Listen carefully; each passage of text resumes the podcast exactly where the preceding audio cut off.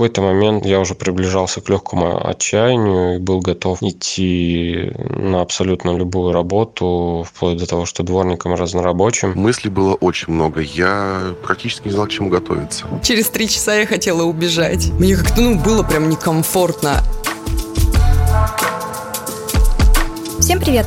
Вы слушаете короткий подкаст «Бумаги». С вами продюсер этого выпуска Ира Асадулина. Одной из самых обсуждаемых тем во время пандемии была работа. Люди по-разному переживали это время.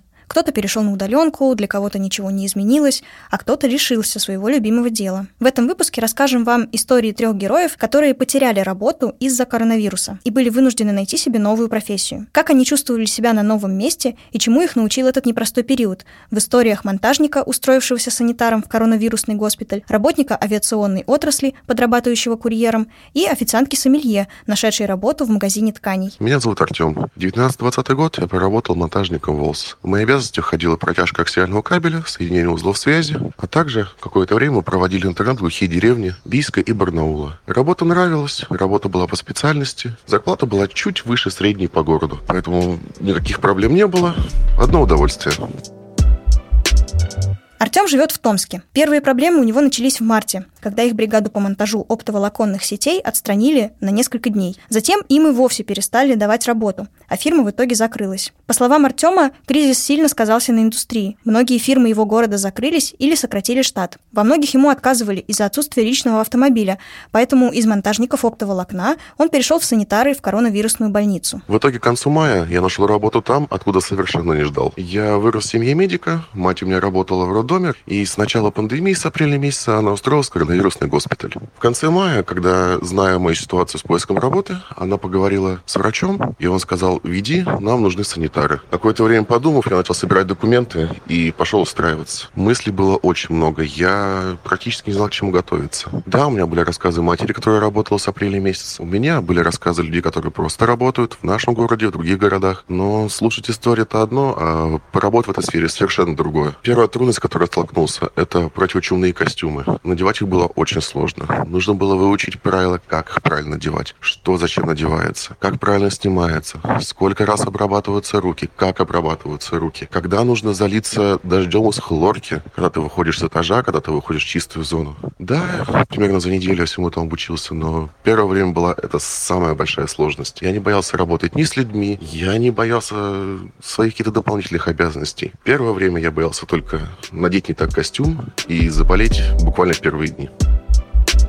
Проработав месяц, Артем понял, что эта работа действительно для него, так как физическая сила здесь становится преимуществом. К тому же важную роль сыграли деньги. Зарплату ему предложили примерно в полтора раза больше, чем на позиции монтажника. Артем планирует работать санитаром как минимум до конца августа, так как чувствует стабильность. А если пандемия продлится до зимы, то останется и дальше в этой сфере. Сейчас Артем находится у себя дома на карантине, так как заболел коронавирусом и ждет возвращения на работу. Очень много полезной информации для себя усвоил из медицинской сферы. Я не сильно работал с документами, не сильно работал с лекарствами. Моя основная работа была именно с пациентами. Но, работая каждую смену, я усвоил основную информацию выучил основные таблетки, основные лекарства, выучил, как понимать, что у человека скоро станет плохо. И всю эту информацию буквально впихивают в тебя с первого дня неосознанно. Ты постоянно находишься в ней, ты постоянно в ней плаваешь. Ты неосознанно воспринимать начинаешь эту информацию, и очень много у тебя запоминается. Я думаю, если я и не останусь в этой сфере, эта информация в жизни мне еще очень пригодится. It's.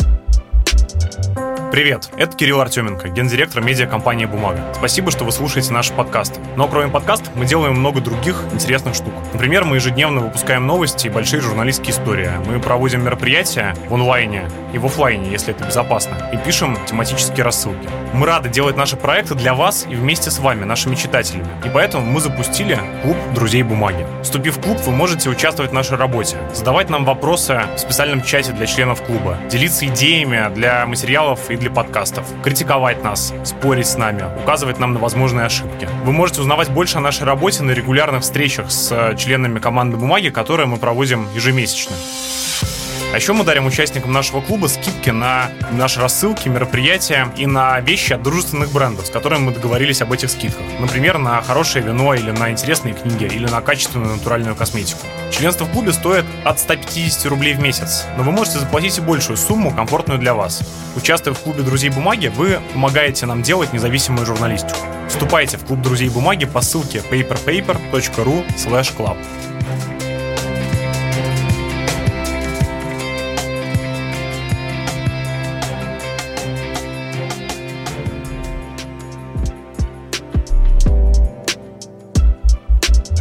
Александр, наш следующий герой, до кризиса работал в одной из пяти крупнейших авиакомпаний страны и занимался координацией технического обслуживания воздушных судов. Он говорит, что это серьезное и сложное дело, которое он при этом очень любил. Полностью работу он не потерял, но по мере развития кризиса авиакомпания сначала столкнулась с запретом на полеты за границу, а затем авиасообщение практически остановилось и внутри страны. Количество рабочих часов Александра сократилось вдвое, и его зарплата сильно снизилась. Кредиты я имел, и кредиты я имел в общей сумме выплат примерно на 80-85% от своего среднего заработка. И ввиду произошедших событий мой заработок сократился примерно на от 40 до 55% относительно того, что было до кризиса. Долговые обязательства перед банками никто не отменял, поэтому у меня формально не оставалось выбора, как искать дополнительную работу. Пока у нас шло формирование на работе трудового графика, распорядков и всего прочего, мне около двух недель не удавалось найти что-нибудь приемлемое. А в какой-то момент я уже приближался к легкому отчаянию и был готов идти на абсолютно любую работу, вплоть до того, что дворником разнорабочим, потому что к тому моменту, как нас кризис нагнал, многие люди, потерявшие работу, начали занимать все вообще имеющиеся свободные вакансии. Причем некоторые умудрялись совмещать по две, по три различные должности. Огромное уважение к людям, которые не опустились в такой сложный момент, не сдались, перестроились, подготовились, продолжают жить. Ребята, я с вами. В итоге Александру удалось найти вакансию курьера-водителя по развозке горячей еды, пирогов и пиццы. Он устроился в компанию, которая открылась буквально за 10 дней до момента его трудоустройства. Объявление о вакансии он увидел спустя 7 минут после публикации, сразу же на него откликнулся и уже в тот же вечер стоял с заказами у дверей. Александр считает свой выбор удачным, и поэтому он намерен еще какое-то время совмещать авиацию и работу курьера. Перестраиваться, не сказать, что тяжело, нет мысли там, о господи, как я докатился до этого, нет. Я очень толерантно отношусь э, к работающим людям. Если ты человек, который отрабатывает на все сто, просто как бы ответственно подходишь к исполнению своих трудовых обязанностей, независимо от того, это твой профильный, твое профильное направление, или же ты там был юристом, а пошел э, в пятерочку работать на кассу. Если ты работаешь, то ты достоин, в принципе, уважения. С такими же мыслями я шел и подбадривал себя. Главная позитивная мысль была в том, что мне удалось найти хоть что-то, хоть какое-то подкрепление будет финансовое на период образовавшегося свободного времени. Тем более, что его ничем другим, по сути, занять нельзя, кроме как сидением дома. А такое я не очень люблю. Были тяжелые моменты, особенно, ну, в первый вечер, конечно, это все незнакомо, непонятно, как и на любом рабочем месте, не хочется накосячить. Слава богу, все удалось, и мной остались довольны. И буквально через неделю мне предложили повышение до начальника отдела доставки. В очередной раз я убеждаюсь, что трудности жизненные, они только делают людей, столкнувшихся с ними, только сильнее. Никогда не надо сдаваться, никогда не надо опускать э, руки, только увидев на горизонте какую-то проблему. Всегда есть решение. И вот стоит лишь найти. Конечно, бы хотелось вернуться объемом вовлеченности в авиационную отрасль, вернуться к той жизни, которая была раньше. Хотя, как многие говорят, жизнь никогда не будет прежней. У меня есть основной род деятельности, который я никогда ни на что не променяю. То есть авиация в моем сердце как ну, как бы навсегда ее длится, никогда не займет. На данный момент э, я планирую готовить серьезную финансовую подушку для предотвращения подобных ситуаций. Кристина из Петербурга по образованию технолог общественного питания и 10 лет проработала в общепите. До пандемии она была официантом сомелье в винном баре «Ласточки», который открылся 23 февраля, а уже через месяц закрылся. В штате оставили лишь нескольких человек, чтобы наладить доставку, однако полностью увольняться Кристина не стала. У меня значит, случилась паническая атака в самом начале, но она мне случилась прям сильно раньше, чем у всех, кого я знаю. Поэтому к тому моменту, как уже все закрыли, я подуспокоилась. Ну, в принципе, у меня просто была, был момент того, что я ждала открытия ласточек, а ждала его с 5 декабря аж по 23 февраля. И то, что поработали чуть-чуть и опять закрылись, э, ну, я к этому уже более спокойно отнеслась, потому что, ну, хорошо, это уже случалось. Так уже приходилось делать, приходилось ждать. Ну, я жалела про то, что я ждала, что надо было не ждать ничего, надо было идти работать в другое место. Ну, вот эти вот истории, эти сценарии, а если бы было так, то как бы я там поступила? В течение двух недель Кристина искала новую работу. Феврале она пошла на курсы по шитью в качестве хобби, с перспективой на то, что она сможет шить на заказ или даже открыть свое дело. Поэтому выбор нового места пал на магазин итальянских тканей. Первый день на новой работе дался Кристине непросто. Через три часа я хотела убежать. Я пришла, я понимаю, что я ничего не знаю, что я не боюсь общаться с людьми, но если меня что-то спросят, то что я должна ответить? Мне девочки рассказали, где что лежит. А я понимаю, что, ну хорошо, я запомнила это, это, это, это. А потом пришла пришли люди, ну, начали задавать вопросы, там, что-то, типа, я не знаю, каких-то странных, э, не знаю, названий, терминов э, в тканях. Я поняла, что я вообще ничего не понимаю. Я такая, девочки, помогите мне. Мне как-то, ну, было прям некомфортно. И случилась прикольная ситуация. Я вернулась обратно, и зашли две там девочки, которым лет 18, и с ними мама.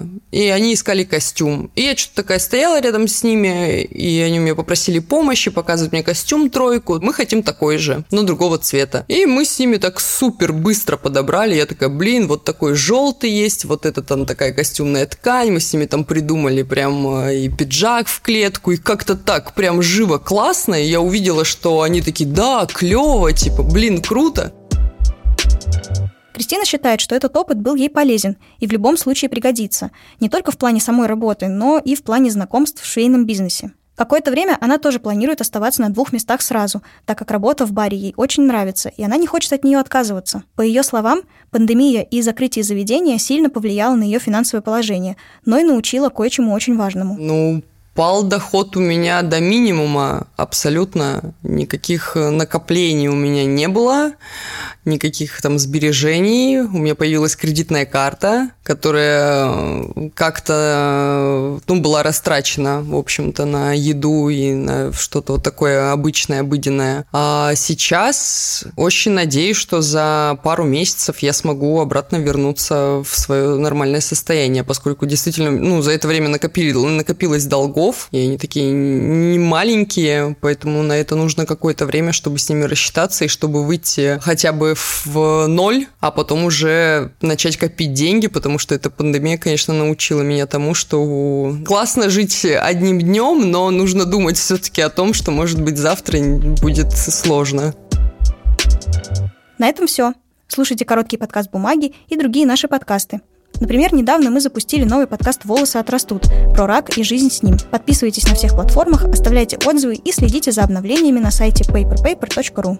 Всем пока!